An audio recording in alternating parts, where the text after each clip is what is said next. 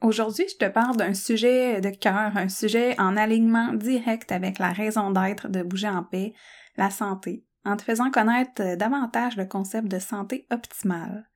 Reste à l'écoute si tu es curieux ou curieuse de savoir pourquoi je mets sur ce que j'appelle la santé optimale, autant pour moi-même que pour les personnes que j'entraîne.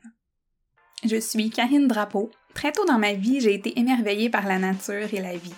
J'aimais découvrir comment la vie fonctionne. J'ai étudié jusqu'à obtenir une maîtrise en biologie. Autant pendant mes études que pendant mes huit années de travail en recherche, mon but a toujours été d'améliorer la santé humaine. À travers ce parcours, j'ai aussi eu à faire face à des défis au niveau de ma santé. Un diagnostic de maladie chronique et aussi la dépression. Deux éléments ont été essentiels pour m'éviter de sombrer complètement. Mon amour pour l'activité physique et la découverte de la méditation. Dans ce grand chaos personnel, j'ai découvert que je souhaitais participer à la santé humaine d'une autre façon. C'est ainsi que je suis devenue entraîneuse en conditionnement physique et professeure de méditation et que j'ai fondé Bouger en paix. Bouger en paix, c'est l'intégration de toutes mes connaissances pour accompagner les personnes vers la santé optimale, et ce, dans tous les hauts et les bas de la vie. Je souhaite te transmettre ce qui m'a aidé, de partager des bribes de mon cheminement pour te donner envie à toi aussi d'utiliser ces outils pour améliorer ta santé physique et mentale, améliorer ta qualité de vie. Si tu souhaites mieux connaître mes projets ou discuter des sujets abordés ici, tu peux le faire sur la page Facebook ou Instagram de Bouger en paix. Allô, j'espère que tu vas bien. Je vais t'avouer que je suis fébrile aujourd'hui de te parler du concept de santé optimale selon la vision de Bouger en paix. Ça fait longtemps que je sais que je veux faire un podcast sur ce sujet-là. Ça me touche autant personnellement que professionnellement, puis je pense que ça va résonner pour plusieurs personnes. En tout cas, je l'espère parce que c'est toujours le but de te partager quelque chose qui va te faire du bien, de te partager quelque chose qui va t'amener à faire certaines réflexions et euh, qui sait peut-être même à, t'amener à changer ou à vouloir des changements dans ta vie. J'aimerais ça d'abord que tu te demandes à quoi tu penses si je te demande Es-tu en santé? C'est quoi ton concept à toi de la santé? Souvent, peut-être que ça va rejoindre un peu le concept que tu t'en fais, Souvent, la santé, ça va être plutôt l'absence d'un diagnostic. Ça va être euh, aussi, par exemple, le fait qu'on est dans la capacité de faire ses tâches quotidiennes, on se considère en santé. Ça peut paraître super banal, mais comme moi, j'ai eu un diagnostic un jour de maladie chronique, donc une maladie, euh, oui, que j'ai eu mon diagnostic à un jour, mais c'est pour le reste de ma vie, c'est sûr que cette façon de voir les choses-là me heurte quand même euh, particulièrement. C'est comme si, ben là, on venait m'apposer une étiquette comme quoi je ne serais plus jamais en santé de ma vie parce que j'ai une maladie chronique. Moi, je me sens probablement plus en santé, plus en énergie, plus mieux dans mon corps, plus en forme que, je dirais, la majorité des personnes qui m'entourent, même, qui ont le même âge que moi, puis beaucoup de personnes plus jeunes que moi-même. Fait que, tu sais, le concept de est-ce que je suis en santé? Théoriquement, je ne crois pas parce que j'ai une maladie chronique, parce que j'ai traversé la dépression, donc j'ai fait une dépression et une rechute de dépression, donc je suis à risque pour le restant aussi de ma vie au niveau de ma santé mentale. Donc, si on prend ça en considération, je serais une personne qui n'est vraiment pas en santé. Mais d'un autre côté, je fais tellement attention à moi, je fais attention à mon sommeil, je fais attention à mon activité physique, je fais attention à mon alimentation, je fais attention à ma santé mentale de plusieurs façons. Je passe du temps en nature, je fais de la méditation. Je fais vraiment beaucoup, beaucoup, beaucoup d'efforts, c'est vrai, mais je pense vraiment que je suis dans une meilleure forme que, beaucoup de personnes qui se considèrent en santé. Donc, c'est quoi la santé rendue là? C'est certainement pas, en tout cas, le concept de santé parfaite, hein, parce que ça, c'est sûr que ça me rejoint encore moins, tu sais. Ah, moi, je suis en parfaite santé. C'est quoi être en parfaite santé pour toi? Parce que si c'est juste l'absence de diagnostic, c'est quoi, tu sais, c'est quoi être en parfaite santé? Est-ce que tu as de l'énergie à tous les jours? Est-ce que ton humeur est bonne à tous les jours? Est-ce que, est-ce que tout va, va vraiment très bien, tout fonctionne bien? Pas sûr à 100%. Mais c'est pas tellement important, tu c'est pas tant ce concept-là, justement, le, le concept de santé parfaite, je veux justement qu'on arrive à le mettre de côté parce que, selon moi, ça n'existe pas. Faut arrêter ça, là, c'est... ça n'existe pas c'est impossible d'être en parfaite santé, que tout dans notre corps fonctionne absolument parfaitement. Sur toute notre vie, là, j'y crois pas. Ça peut paraître super pessimiste, mais en fait, c'est juste réaliste. Puis de là, s'en vient le concept de santé optimale. Donc, je vais y revenir un petit peu parce que je veux aussi parler du fait que pourquoi j'ai choisi le concept de santé optimale par rapport à bouger en paix. Donc, quand j'ai décidé de changer de carrière, de quitter le domaine de la science, de devenir entraîneur, c'est sûr que je, je voulais pas nécessairement avoir ma propre entreprise, mais de voir comment les choses se passaient dans le monde du fitness, si on peut dire, parce que c'est quand même comme ça qu'on appelle ça, même si je m'associe pas vraiment avec ça. Ben, tu sais, je sais pas, moi je me mets pas vraiment dans cette case-là, mais quand même, c'est ce qui s'en rapproche le plus. Mais justement, tu sais, je trouvais que, que ça fitait pas. Donc, tu sais, moi, les, tout ce qui est la minceur, à tout prix, vouloir accompagner des gens à juste perdre du poids pour être mince, perdre du poids pour avoir un ventre plat, euh, vouloir avoir les abdos euh, définis absolument. Bref, tous ces standards-là de beauté qui sont euh, quand même assez inaccessible pour une grande majorité de la population et pour cause parce que justement ce n'est pas c'est pas ça la santé, c'est pas ça.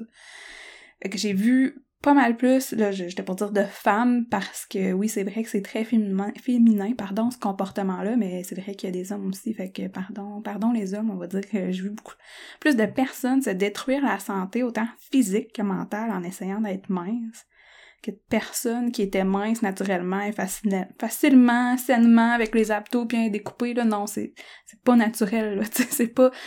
Tu restes pas comme ça toute ta vie, là, sans, sans qu'il y ait un travail énorme qui est fait en arrière. Puis encore là, c'est pas pour dire que ce n'est pas correct, mais moi, ça rejoignait pas, ça rejoint pas ma vision de la santé optimale. Parce que pour moi, c'est normal. C'est normal d'avoir un, certain, un certain pourcentage de masse graisseuse dans un corps. C'est tout à fait normal. C'est ça qu'on veut. On en a besoin. C'est, c'est là, ça existe pour quelque chose. Après, c'est sûr qu'il y a plein de facteurs en cause. Je dis pas que, que ça se peut pas, là, des personnes minces, super, oui, mais pour la majorité des gens, ça reste quand même une grosse illusion extrêmement malsaine. Dans le sens que c'est pas vrai que monsieur et madame tout le monde ont le temps de mettre tous les efforts que ça prend pour avoir un corps comme ça. C'est pas réaliste. Puis de toute façon, c'est pas ça la santé. Ces personnes-là ne sont pas plus en santé nécessairement.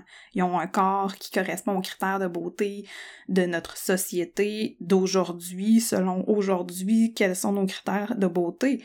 Donc non, ça me correspondait pas du tout. Puis comme dans tout, là, les extrêmes, c'est rarement, rarement la solution saine. C'est vrai aussi euh, pour l'objectif de minceur, mais attention, je pense pas que c'est mieux d'aller vers l'autre extrême. Fait que c'est pas, pas le sujet du podcast aujourd'hui, mais c'est prévu que je refasse un bientôt euh, avec tous les facteurs qui influencent notre poids, puis comment s'y retrouver d'une façon plus saine. Mais bon, bref, ça t'explique un peu que ce qui se faisait dans le monde de l'entraînement me correspondait pas vraiment. C'était rare que j'y trouvais mon compte. Donc c'est pour ça que de là que j'ai fondé Bouger en paix et puis aussi pour vraiment amener euh, la méditation, la pleine conscience puis amener l'aspect mental qui est super important. Puis un autre aspect que je voudrais discuter par rapport à la santé parfaite, la santé optimale ou juste la santé tout court et le sport, ça m'est arrivé quelques reprises dans ma vie à avoir à faire face à des gens avec des réflexions. Puis tu sais, on, en a tous connu, je pense, ou quelqu'un qui a connu quelqu'un qui était super en forme, puis qui a eu une maladie X, ou qui a eu une crise de cœur, ou qui a fait un AVC.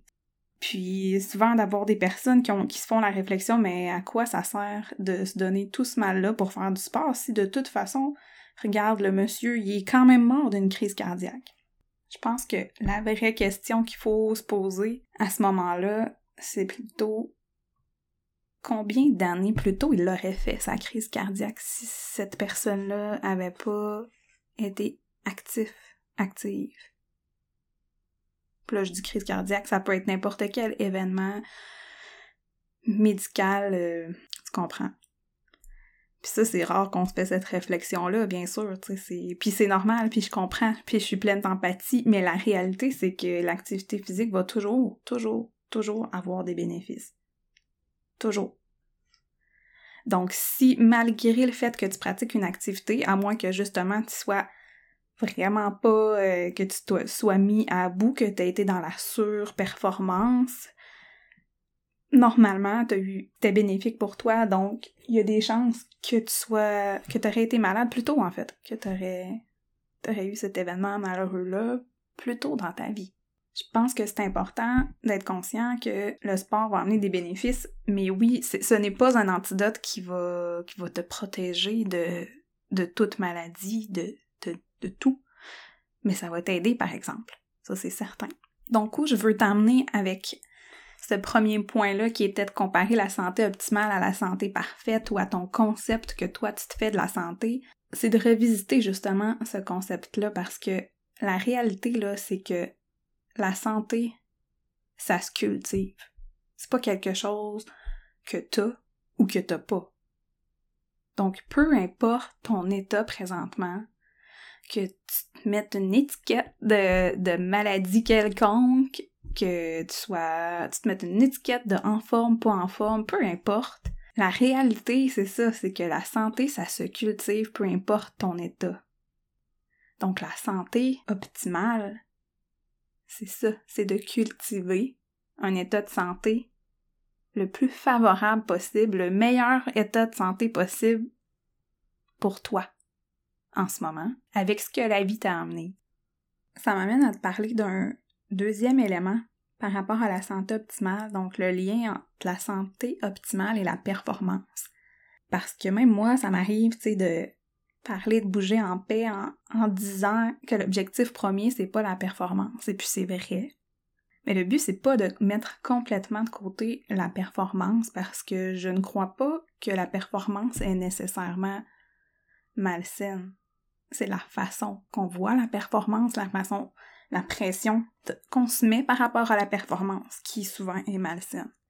Mais de vouloir performer dans l'activité physique, c'est tout à fait normal mais il faut le faire à un niveau qui correspond à notre état de santé, à notre état de cours. Fait que oui, la performance dans l'activité physique selon la vision de santé optimale pour moi, ben c'est d'être capable de s'adapter en fait. Puis pour être capable de s'adapter de façon saine, ben ça va prendre deux choses. La première, c'est d'être conscient de notre état actuel. C'est déjà pas nécessairement évident. Et la deuxième, c'est d'avoir accepté cet état-là. Ce sont deux choses bien différentes. Puis c'est déjà un gros morceau. Et tu comprends pourquoi avec Bouger en paix, je travaille beaucoup le mental parce que je crois que c'est essentiel, puis je crois qu'il n'y a pas assez d'entraîneurs, d'entraîneuses qui le font. Pour moi, c'est indissociable c'est impossible de travailler avec un humain, d'essayer de le motiver, d'essayer d'améliorer avec lui sa santé sans passer par un travail mental. Pour moi, c'est impossible. Et puis, souvent, la réflexion que les gens ont, c'est de croire que on va revoir la performance à la baisse avec paix ou juste en étant bienveillant égal revoir la performance à la baisse ce n'est pas vrai. fait que non, ça sera pas plus facile. Non, non.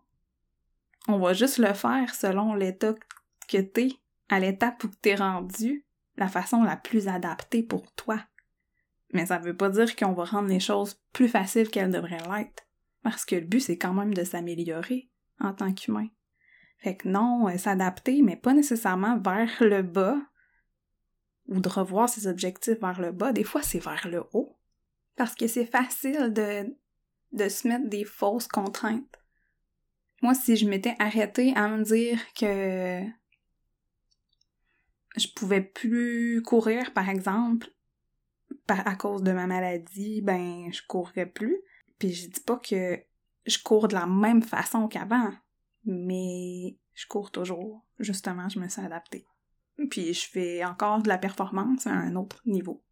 Parce que de toute façon, moi, avec le temps, j'ai réalisé que quand je courais vraiment dans la très grande performance, c'était pas, c'était pas de la, même à ça, même en étant le super plus en forme, ce n'était pas de la santé optimale. Je pense pas que c'était sain de courir autant, puis de penser pouvoir courir autant euh, comme ça pendant 30, 40 ou 50 ans. Pour moi, c'est impossible. J'en connais des gens plus âgés qui ont couru une grande partie de leur vie, puis leurs articulations en souffrent beaucoup. Puis pour moi, c'est vraiment pas ça la santé optimale. Puis ça veut pas dire que c'est mal, ça veut pas dire que ces personnes-là sont pas en santé, ça veut pas dire ça du tout. Mais pour moi, la santé optimale, c'est d'aller justement chercher le juste milieu. Moi, ce que je veux, c'est de courir le plus longtemps possible. Tant que je me tiens debout, je veux être capable de courir dans ma vie. Ben ça, ça m'a demandé de faire des changements. Que je cours moins qu'avant. Mais par contre, j'ose espérer que je vais courir jusqu'à très vieille donc oui, la santé optimale, c'est ça, c'est prendre tout ça en compte. Puis ça veut pas dire que c'est ça, ça veut pas dire que c'est pas OK la performance, ça veut pas dire que les gens qui courent des marathons euh, font pas attention à leur santé, c'est pas ça du tout. Mais est-ce que de courir autant, c'est d'être dans la santé optimale? Dans ma vision à moi, moi Karine Drapeau, non. Je ne crois pas. Je crois que ça prend un entraînement plus varié pour être dans une santé optimale que de miser sur une sorte d'entraînement de façon assez euh, quand même excessive, on va se le dire.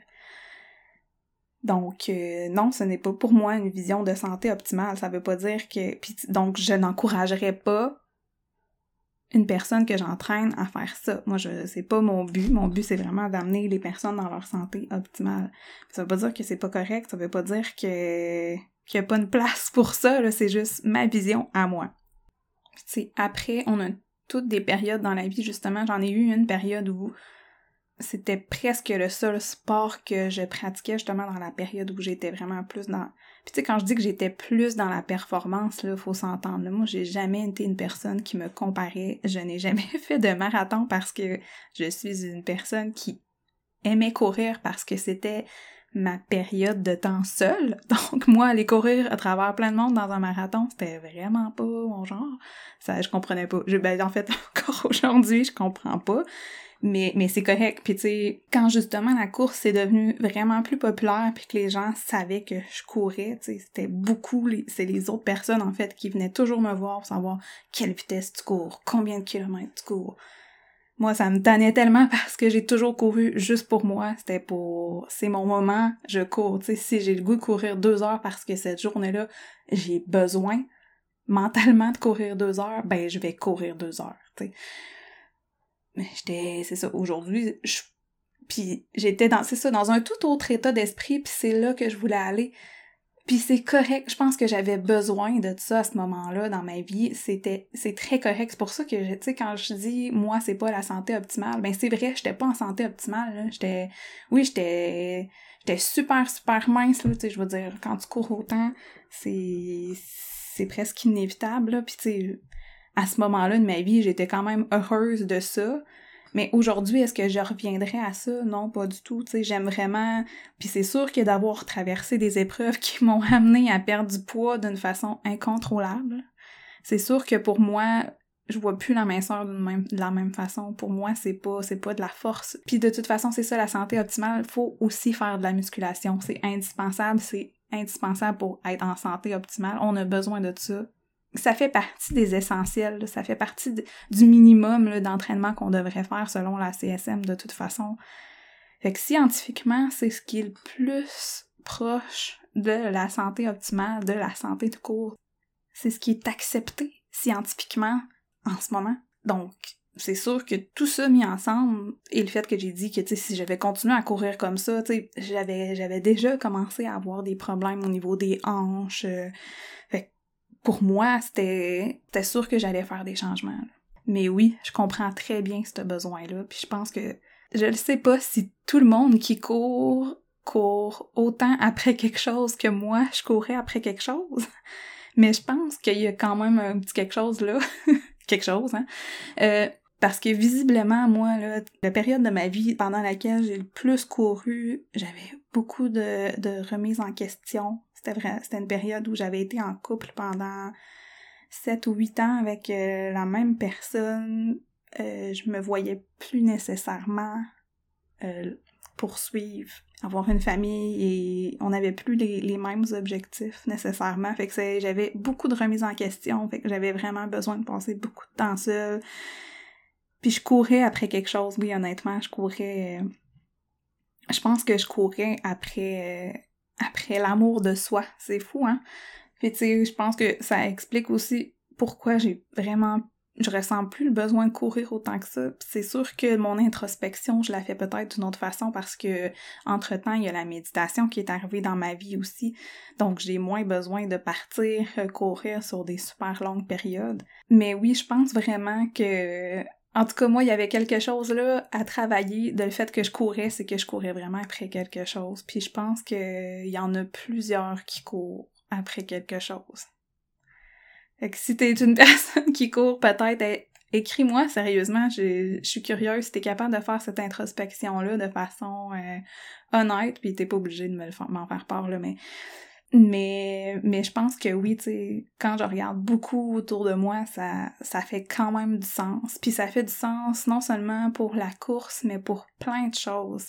Ça fait du sens au niveau, euh, tu sais, on est, les gens sont beaucoup en recherche d'une activité super excitante, extraordinaire, qui les sort de leur quotidien fois mille. C'est les expériences vraiment spéciales. C'est super, euh, super populaire plus c'est foqué, plus les gens aiment ça, puis plus le monde embarque. Mais ça, je trouve que ça reflète fois mille à quel point les gens sont juste insatisfaits de leur vie au quotidien.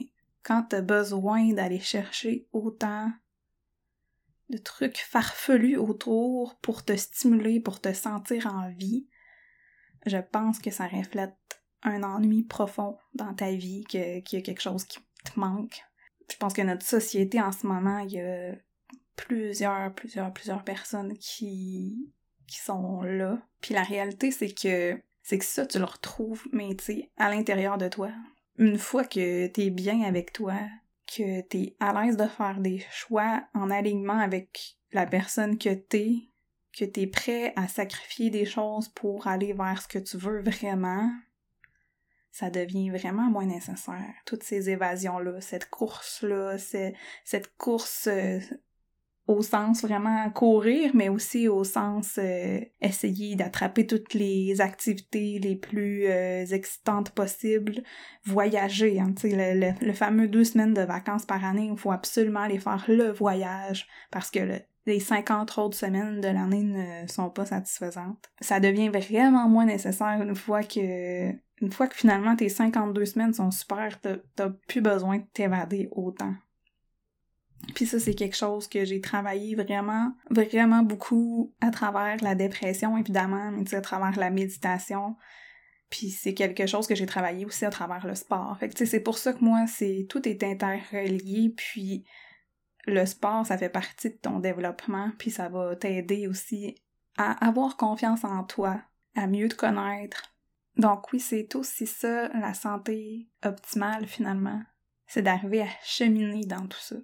Fait que tu sais quoi, la santé optimale, ben, ça passe aussi par apprendre à s'aimer assez pour faire les meilleurs choix pour soi. Fait que c'est pas vrai que c'est juste physique, c'est pas vrai que c'est juste mental non plus, c'est vraiment une combinaison complexe des deux.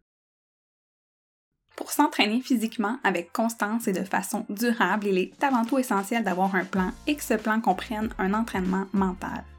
En effet, ton corps n'ira jamais là où ta tête n'a pas d'abord décidé d'aller.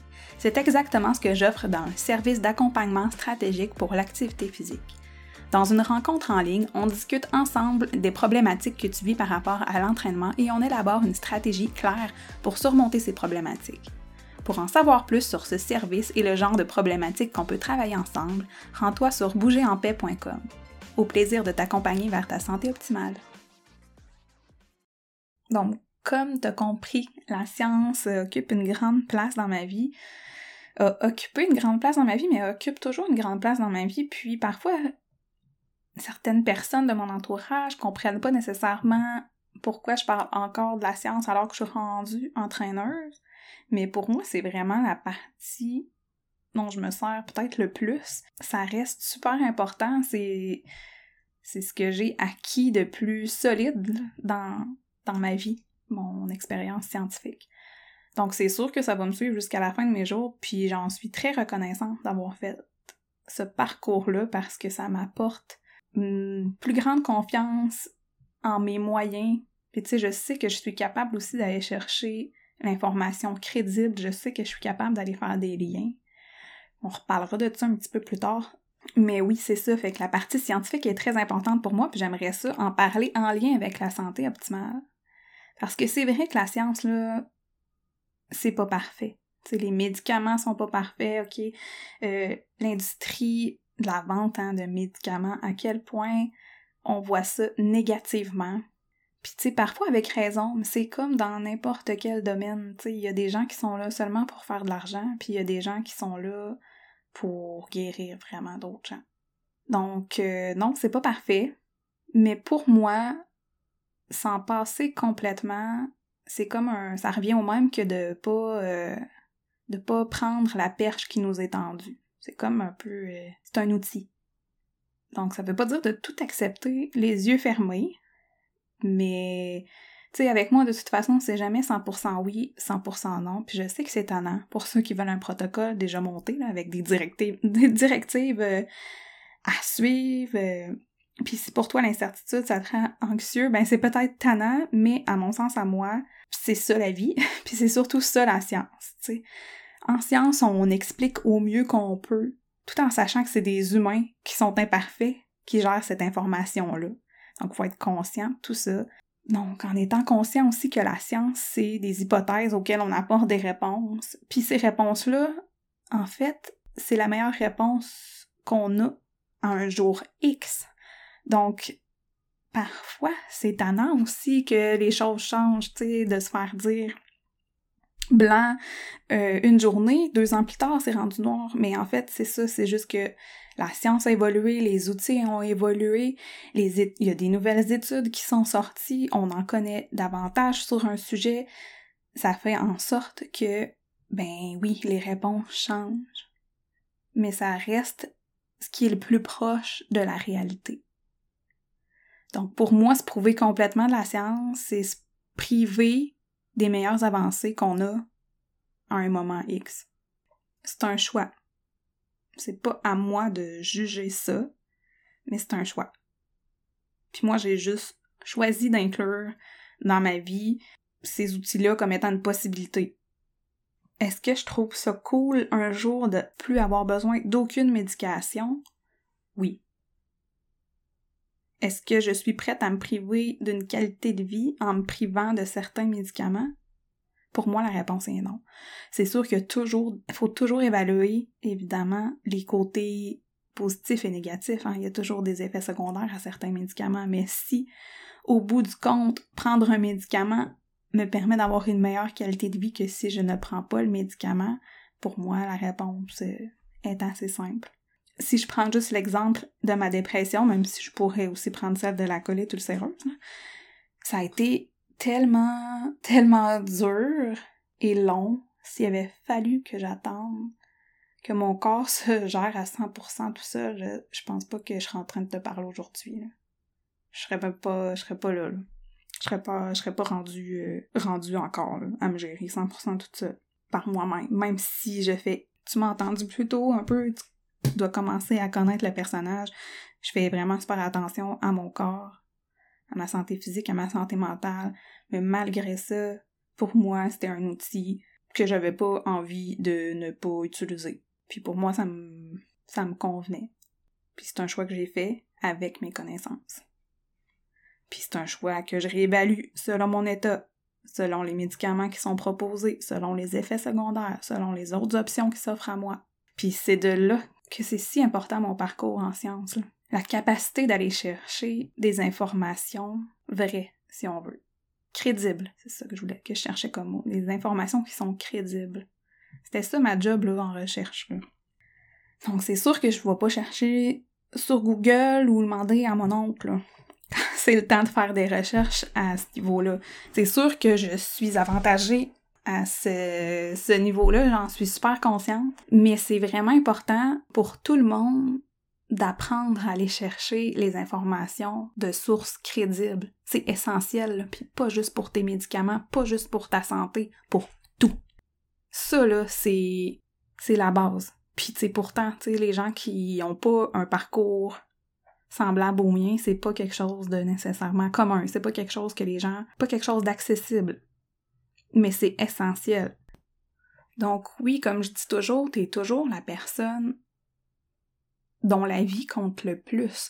Mais le but, ce n'est pas de te fier à personne, parce que souvent, je parle parfois de ça en méditation, d'aider les personnes à prendre leurs propres décisions. Mais prendre ta propre décision sans avoir besoin de l'avis de tout le monde autour, ça veut pas dire d'aller chercher toute l'information crédible qui existe que tu as besoin pour prendre ta décision. C'est deux choses complètement différentes. Ça veut dire qu'au lieu de demander à ma meilleure amie, de demander à ma psy, de demander à mon père, de demander à ma mère, de demander à mon chum, qu'est-ce que tu penses, qu'est-ce que tu feras à ma place, ça c'est ça vaut pas grand-chose, même si les gens t'aiment. Des fois, ça peut être utile, là. Je dis pas de pas le faire zéro. Mais au final, il faut que tu te fies à ce que toi, tu veux, mais en étant allé des informations crédibles, en étant allé chercher un deuxième avis médical, en étant allé chercher des revues scientifiques qui parlent de ton cas. Puis oui, je sais que c'est moins accessible pour plusieurs personnes, mais en même temps, avec avec Internet, avec l'accès au réseau, ça devient quand même quelque chose de pas si compliqué que ça. Donc, c'est important d'aller chercher des sources crédibles, des personnes, des experts, finalement, quelqu'un qui a quand même une formation scientifique. C'est important, honnêtement. Pour aller chercher tes informations, puis après, là, tu te fais ta propre idée à toi. Ça, c'est quelque chose qui est essentiel. C'est autant pour ta santé que le reste. Ça, ça, ça vaut pour tout. Fait que oui, pour moi, la place des médicaments puis des médecins, ben c'est un outil de plus que parfois c'est nécessaire de l'utiliser. Puis encore là, tu les extrêmes sont rarement la solution saine selon moi, de dire non, non, non à tous les médicaments ou de, au contraire, ne compter que sur les médicaments, c'est, c'est pas la solution selon. Selon moi, les deux extrêmes ne sont pas la solution. Tu sais, à donné, la médication, c'est un outil. C'est juste un outil. C'est un outil qui est disponible pour toi. Choisis si tu veux l'utiliser ou ne pas l'utiliser, mais il faut arrêter de croire que c'est mal, tout en arrêtant aussi de penser que c'est la seule option. sais, si je prends l'exemple euh, de la colite ulcéreuse, euh, donc ma maladie chronique que j'ai, euh, oui, je prends toujours euh, de la médication pour ça. Par contre, je prends vraiment la médication minimale que qu'une personne avec la colite ulcéreuse euh, peut prendre. T'sais, en bas de ça, je prends plus rien. Donc, j'ai pas la médication avec laquelle j'ai des effets secondaires très très prononcés, si on peut dire. Dans le fond, ça me fait ça me fait pratiquement rien ma médication. Par contre, j'ai dû changer ma vie tout au complet, tu. Puis ça, je vais en faire un podcast juste sur tous les changements que j'ai faits par rapport à cette maladie-là, mais justement, du que je te parlais, tu l'activité physique, la méditation, la gestion du stress, le, le sommeil, tout ça, c'est important. J'ai changé de domaine aussi, aussi, en grande partie pour ça, parce que quand il y a quelque chose qui te rend malheureux, ça te stresse, puis ça avait un rôle sur ma maladie. Donc c'est pas vrai que je me suis dit je vais juste prendre des médicaments. Donc ça m'amène à parler du dernier point en lien avec la santé optimale, qui est que ta santé, c'est ta responsabilité. Donc un peu comme je viens de le dire, c'est de savoir utiliser les outils qui sont à ta disposition. Pour être en santé optimale, tu dois apprendre à faire ça. Donc oui, parmi ces outils-là, il y a possiblement de la médication. Peut-être. Peut-être que non. Mais parmi ces outils-là, ce qu'on sait qu'il devrait avoir, c'est certainement de l'activité physique, une alimentation saine, un sommeil suffisant et réparateur. C'est la grosse base. Mais pourtant, il y en a beaucoup, beaucoup qui le font pas. Fait que oui, aussi, pour moi, la santé optimale, ça passe aussi par la méditation, ça passe par le travail mental et spirituel. Il n'y a aucun humain, selon moi, qui est sain sur la Terre en mettant de côté l'aspect mental et spirituel. Et là, comprenez-moi, spirituel, ça n'a rien à voir avec la religion. On en a tous besoin comme humains. C'est quelque chose d'essentiel à notre développement, à notre évolution. Donc oui, mettre ça de côté, ça se peut que ça te bloque quelque part. Puis quand je parle de ta santé qui est ta responsabilité, ça me fait penser que moi je me fais parfois dire que euh, je traite mon corps vraiment comme un temple. Puis en fait, oui, c'est vrai. Puis je pense que tout le monde devrait faire ça. Parce que c'est vraiment la seule chose que tu peux pas remplacer, la seule chose que tu vas traîner jusqu'à ta mort, puis qui peut t'impacter aussi. Ben, en fait, pas qui peut t'impacter, je veux dire, ton corps, c'est toi. S'il est pas bien, comment tu veux être bien? C'est impossible. Je suis sûre que la majorité des gens s'occupent mieux de leur maison que de leur corps. Je suis sûre que leur toiture est faite quand il faut. Tous les petits, euh, les petits ménages qu'il faut faire. Hey, c'est ton corps. C'est la première place où tu vis. La seule chose que tu peux pas échanger. Peu importe que tu sois pauvre ou riche. Faut pas que t'attendes que l'eau rentre pour faire ta toiture. Parce que c'est souvent comme ça qu'on agit avec notre corps. On attend d'avoir mal ou de ne plus être fonctionnel. Puis ça, je dis pas ça euh, pour te culpabiliser. Qu'est-ce que tu penses que j'ai fait pour me rendre à la dépression? Fait qu'imagine les dégâts quand t'attends jusque-là. C'est pas mal plus long, pas mal plus difficile de récupérer de ça. Pareil comme les rénovations sur une maison. Moins tu t'en occupes, plus le jour où t'auras plus le choix de t'en occuper, ça risque d'être grave. C'est la même, même chose. C'est juste qu'on a désappris à écouter notre corps. Mais il faut que tu réapprennes à l'écouter. Puis à en prendre soin surtout. Puis est-ce que ça se fait du jour au lendemain? Absolument pas. Une étape à la fois, comme je dis toujours, c'est toujours une étape à la fois. Mais moi, j'y crois vraiment. Je crois au principe de la santé optimale. Je pense que peu importe n'importe quel humain sur la Terre, peu importe ton état, là, à part si t'es vraiment à l'article de la mort, il y a des actions que tu peux poser pour être en meilleure santé, puis prendre soin de toi. Donc, si je résume rapidement les quatre éléments principaux dont on a parlé, donc la santé optimale, ce n'est pas la santé parfaite. Ça n'existe pas la santé parfaite. La santé optimale, par exemple, est accessible et est accessible pour tout le monde, peu importe d'où tu pars. Peu importe. Ensuite de ça, la performance, oui. On dit pas non à la performance, mais oui à la performance sainement. Et de là l'importance de bien se connaître puis de savoir écouter son corps. L'importance aussi de la variété dans l'entraînement, dans l'activité physique et aussi, je dirais, au niveau de la performance, la constance va toujours être plus importante que l'intensité. Donc, parfois, quand on commence à travailler en activité physique, on a tendance à vouloir être très intense, à faire des activités très intenses qui vont demander un haut niveau d'énergie, mais c'est beaucoup plus important d'être constant, d'être régulier que d'être intense. Juste un petit cue. Donc, tout ça dans l'idée de dire que la santé optimale, c'est vraiment oui, oui à la performance saine et dans la variété.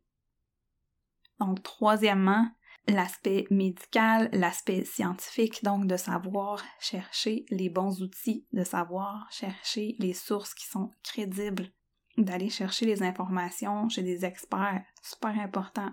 Et quatrièmement, savoir se responsabiliser face à sa santé, savoir utiliser les outils parce que c'est une chose de les connaître.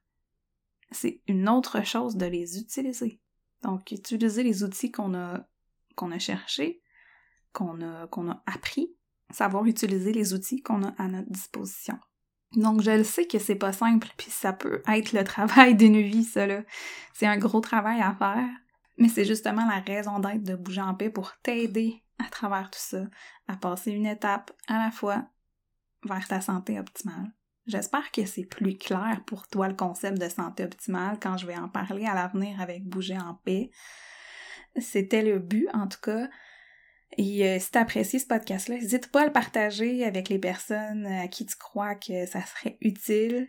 Puis on se donne rendez-vous sur les réseaux sociaux, que ce soit sur Facebook, Instagram ou YouTube, si tu veux échanger, partager tes impressions. Ça me fait plaisir de te lire. À bientôt!